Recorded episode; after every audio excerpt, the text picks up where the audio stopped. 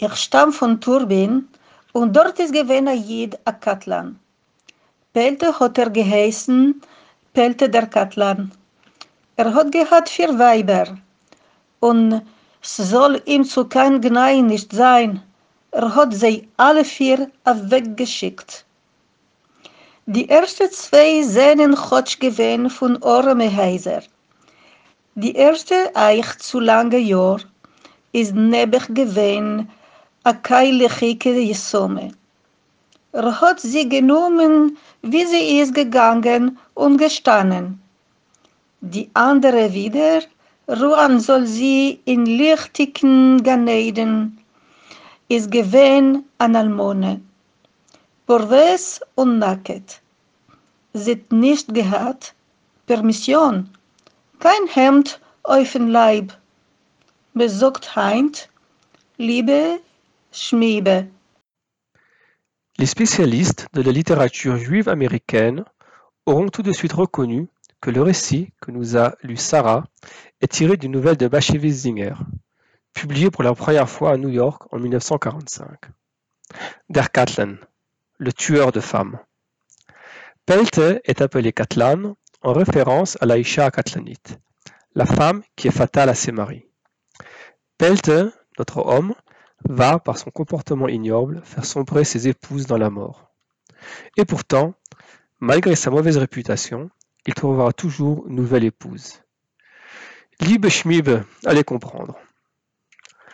Bonjour à toutes et à tous et bienvenue au DAF Yami de Myriam Ackerman par Charles Ackerman et Alexis Rothgold. Merci à Sarah Weiss pour nous avoir lu des extraits de ce récit de Bashevis Zinger. Moed Katan, DAF Kaf Gimel, page 23. Dans cette page, nous allons donc nous pencher sur la question du remariage et du deuil. Telle est la vie. Tanura Banan, Avel, Shabbat Rishona, Eno Yotze mi Petar Beito. Shnia, Yotze ve'eno Yoshev bimkomo. Shlishit, Yoshev bimkomo, ve'eno medaber. Revi'it, Les sages nous ont enseigné que le premier Shabbat, l'endeuillé ne passera pas le pas de sa porte. Le second, il sortira sans pour autant s'asseoir à sa place habituelle à la choule. Le troisième, il s'assiera à sa place, mais ne parlera à personne. Et le quatrième, il sera enfin Kechol Adam, comme tous les hommes. À la fin de la période de deuil, nous n'avons plus de statut particulier. Nous redevenons Kechol Adam, normaux. Cette règle va dans les deux sens. Une personne qui voudrait prolonger le deuil n'en a pas le droit, celui qui voudrait le raccourcir non plus. La mort fait partie du cycle de la vie. C'est pourquoi les rites du deuil doivent aboutir à ce que l'endeuillé redevienne un homme comme les autres, Kechol Adam. Hashem Elohim, Lotov Heyot Ha'adam Levado. Dieu nous a bien dit qu'il n'est pas bon pour l'homme de rester seul. Que ce soit après un divorce ou un décès, nous allons chercher un partenaire pour continuer la vie. Et donc, comment faire quand un homme veut se marier, dame, comme tous les hommes, alors qu'il est en deuil? Tanura Banan. Kol Shloshim Yom. Les sages vous enseignent que pendant les 30 jours de deuil, appelés les Shloshim, le mariage est interdit. Meta Ishto, s'il est en deuil de son épouse, Asur Lisa Isha Acheret, At Shiavu Alav Shlosha Regalim. S'il est en deuil de son épouse, il ne pourra se marier avec une autre femme, Isha Acheret, qu'après trois fêtes de pèlerinage, Shlosha Regalim. Rabbi Yehuda Omer, Rabbi Yehuda dit, Regel Rishon Vesheni Asur, Shlishi Mutar. Rabbi Yehuda dit que la première et la deuxième fête de pèlerinage, cela est interdit, et qu'à la troisième, cela est autorisé.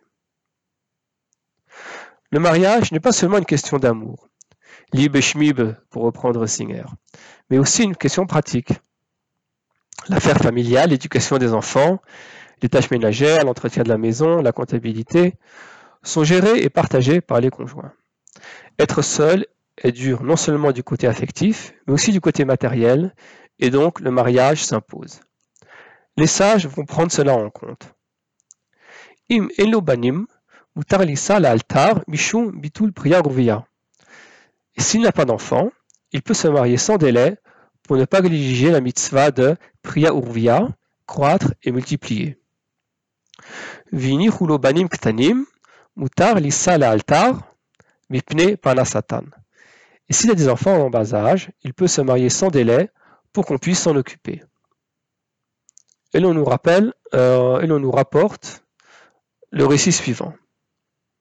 Maase Shemeta Ishto Shel Yosef Cohen. Il est arrivé que l'épouse de Yosef le Cohen décède. Va Lachoto Bevet Akfarot, au cimetière, il dit à sa belle-sœur, Lech et Bne Achoter, viens et occupe-toi des enfants de ta sœur. Va Falpichen, Loba Elea Ele Lizman Meruba. Malgré cela, il n'a pas eu de relation avec elle pendant une longue période. Maï Lizman Meruba, qu'est-ce qu'une longue période? Amar Papa, Lachar Shloshim Yom. Rav Papa nous dit, longue période, c'est après 30 jours. Le Moed Katan est une date, Moed, ou plutôt un moment.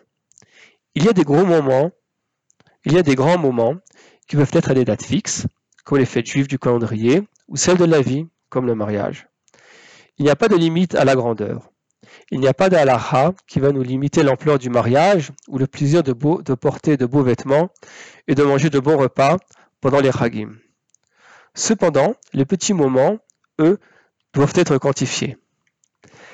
Quelle est la dimension du petit moment et comment se comporter pour qu'il reste visible?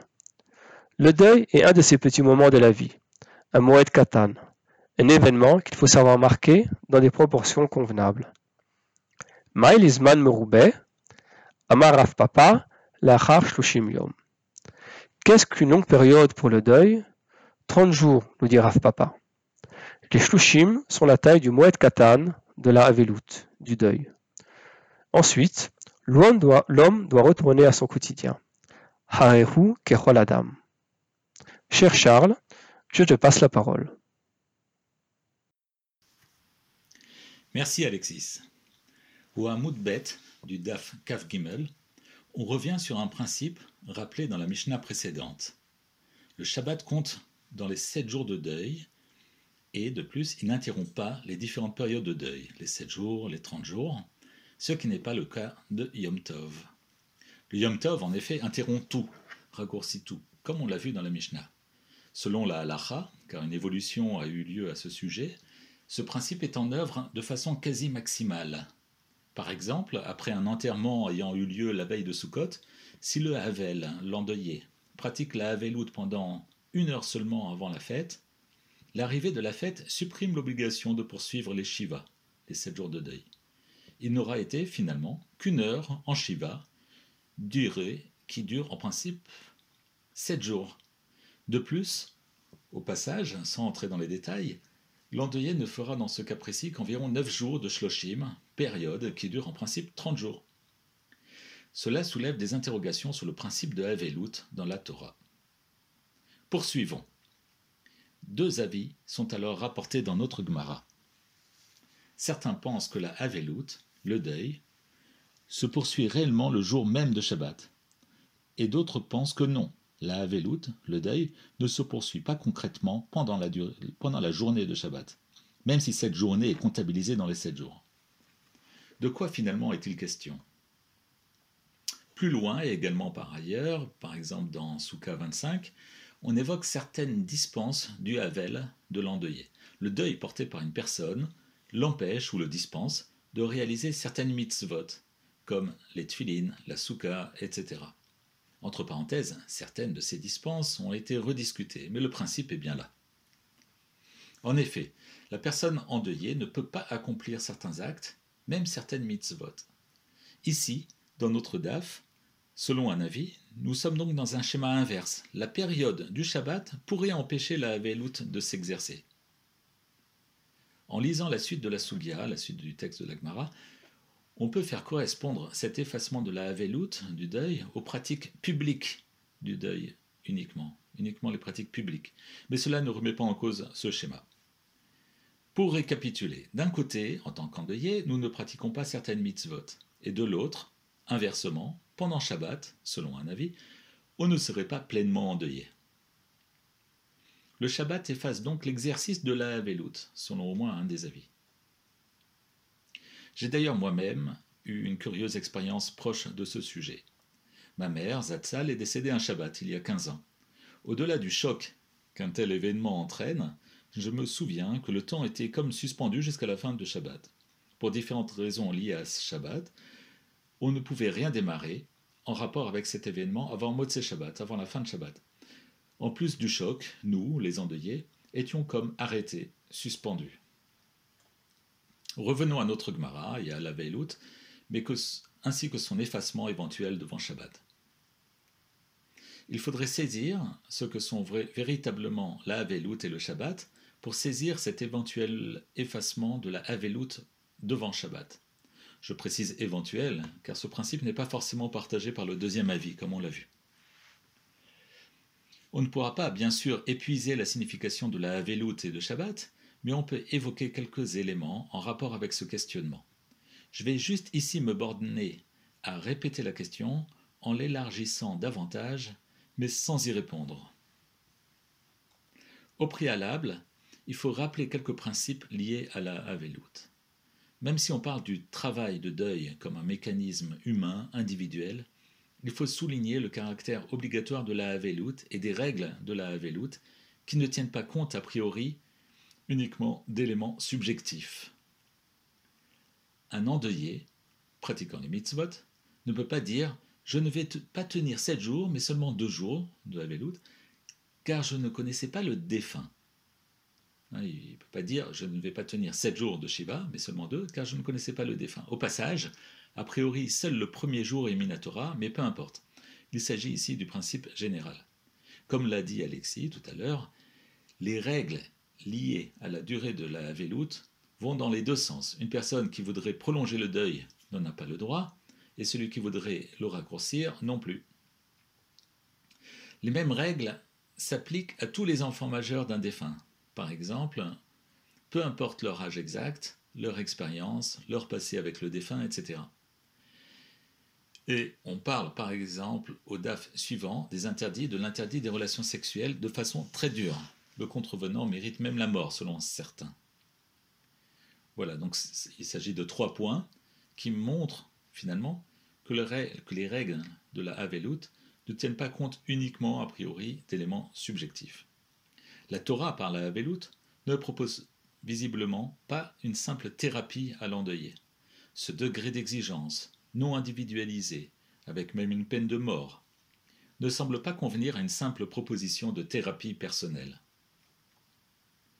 Autre exemple, issu de nos DAPIM, comme on l'a vu tout à l'heure, dans certaines circonstances, comme la veille d'une fête, l'endeuillé ne suivra les règles de Shiva qu'une petite heure, alors que cette période de deuil dure généralement sept jours. Alors, est-ce que le résultat du travail de deuil, de la consolation, de la résilience, sera équivalent? La Veloute semble prendre place, prendre son sens dans un univers plus large que le simple travail de deuil individuel.